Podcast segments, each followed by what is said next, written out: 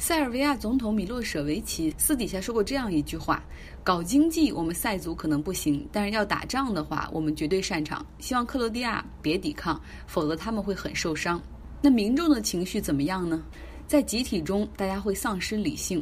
勒庞早在那本《乌合之众》的书中说得清清楚楚，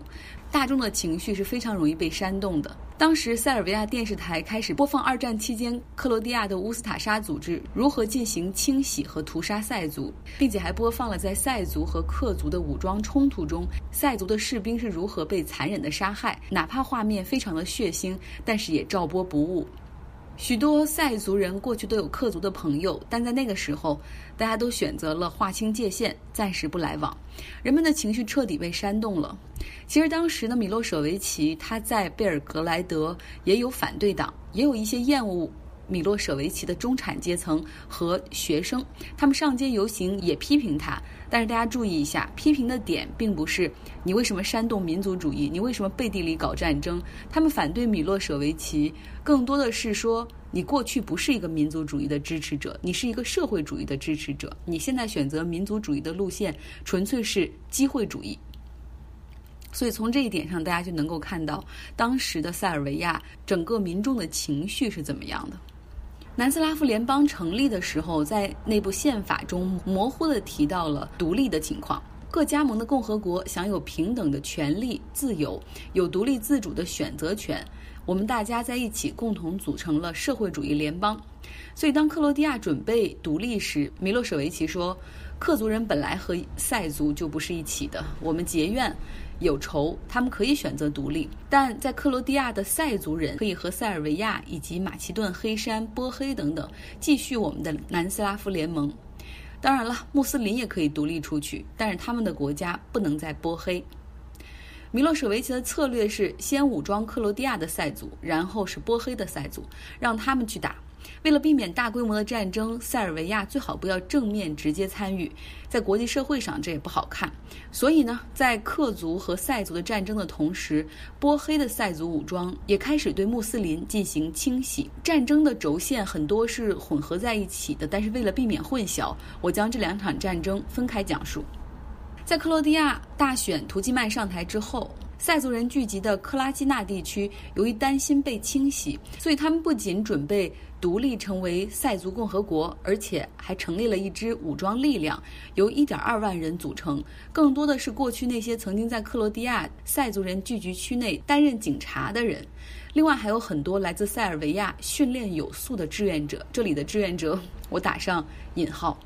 这支塞族武装很快就在克拉基纳地区设置路障，并且开始持枪守卫，与克罗地亚的其他地区分离开来。当时克罗地亚希望用直升飞机来空降兵力，但是南斯拉夫人民军的战斗机出动干预，他发出的指令是：要么请你迅速掉头，要么等着被击落。这个时候，我们有必要介绍一下南斯拉夫的军事情况。南斯拉夫人民军有着完整的海陆空三军的编制，鼎盛时期，它被称为世界第四大的作战部队，有四大军区，其中呢，军事实力最强的就是贝尔格莱德军区了。塞族武装获得的第一批军火就是来自这个人民军的军区，而随着局势的紧张，人民军中的克族、穆斯林和马其顿人慢慢的也被解除岗位。所以说，表面上还叫南斯拉夫人民军，但实际上这已经是塞尔维亚的军队了。南斯拉夫人民军他介入冲突的时候说：“我会保持中立，防止大规模的屠杀和死伤。”但是，正像克罗地亚人向联合国抱怨的那样，人民军完。完全就是塞族军，而克罗地亚这方面而依靠的更多的是当地的警察队伍。后面随着克族人逐渐从人民军中淡出，回归故土，克罗地亚的战斗力才逐渐增强。那么，有了塞尔维亚的支持，塞族武装很快就扩大了自己的地盘。比如那座闻名世界的国家公园，现在很多国内的人去克罗地亚旅游也都会去那儿的著名的公园，叫十六湖国家公园。那里有美丽的喀斯特地貌和翡翠般的湖泊，令人流连忘返。可在那里，一九九零年三月是战场，这个地方最终是被克拉基纳塞族武装占据了。鼎盛时期，克拉基纳塞族武装他们占据了克罗地亚的三分之一的国土面积。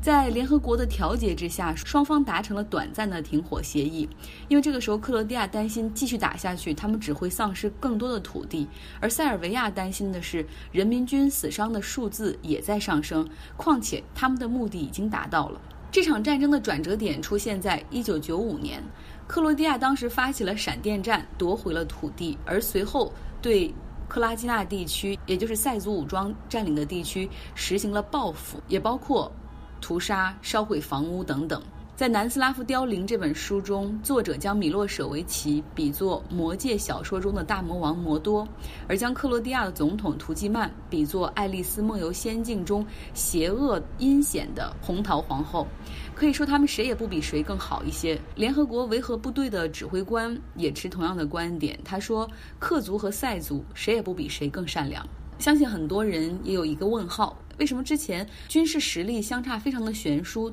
但在一九九五年的时候，克罗地亚会开始大获全胜，并且收复失地呢？因为那个时候塞尔维亚已经是多线作战了，这就包括极为血腥的波黑战争。波黑的全称是波斯尼亚和黑塞哥维那。一九九一年的时候，这里的人口结构是穆斯林占比百分之四十三，塞族人占百分之三十一，克族人占百分之十七。这些穆斯林都是在奥斯曼土耳其占领期间，然后当地的人陆续开始皈依穆斯林，因为这样有利于他们未来的发展，能够更好的进入统治阶层。波黑战争打响之后，当时正在准备总统大选的美国没有干预，而联合国的维和部队到了现场之后，组织和平谈判，但更多的是劝在波黑的穆斯林人打包走人吧，呃，减少不必要的人员伤亡。华盛顿邮报的记者皮特马斯在那本《爱你的邻居》书中写道：“美国人和欧洲人对波黑战争以及开始的种族屠杀和清洗表现出来漠视的部分原因是，这是基督徒清洗穆斯林。如果是穆斯林屠杀基督徒，那就会引来西方社会的很快干预。”但是要注意，这些穆斯林并不是土耳其人，他们是和塞族人一样正宗的斯拉夫人，他们有着黄色的头发、蓝色的眼睛，而且绝大部分是非常世俗化的穆斯林。他们很多喝酒，尤其是在餐后喜欢喝白兰地。他们也没有不能吃猪肉这样的禁忌，也不会每天朝着麦加的方向朝拜五次。即便和塞族通婚，他们也不会说要对方一定要皈依穆斯林。他们的女儿房间里可能挂着美国网球明星阿加西的照片，而他们儿子的唱片机里可能播放的是枪炮和玫瑰的专辑。只不过他们的祖辈在奥斯曼土耳其长达五百年占领期间信了穆斯林，仅此而已。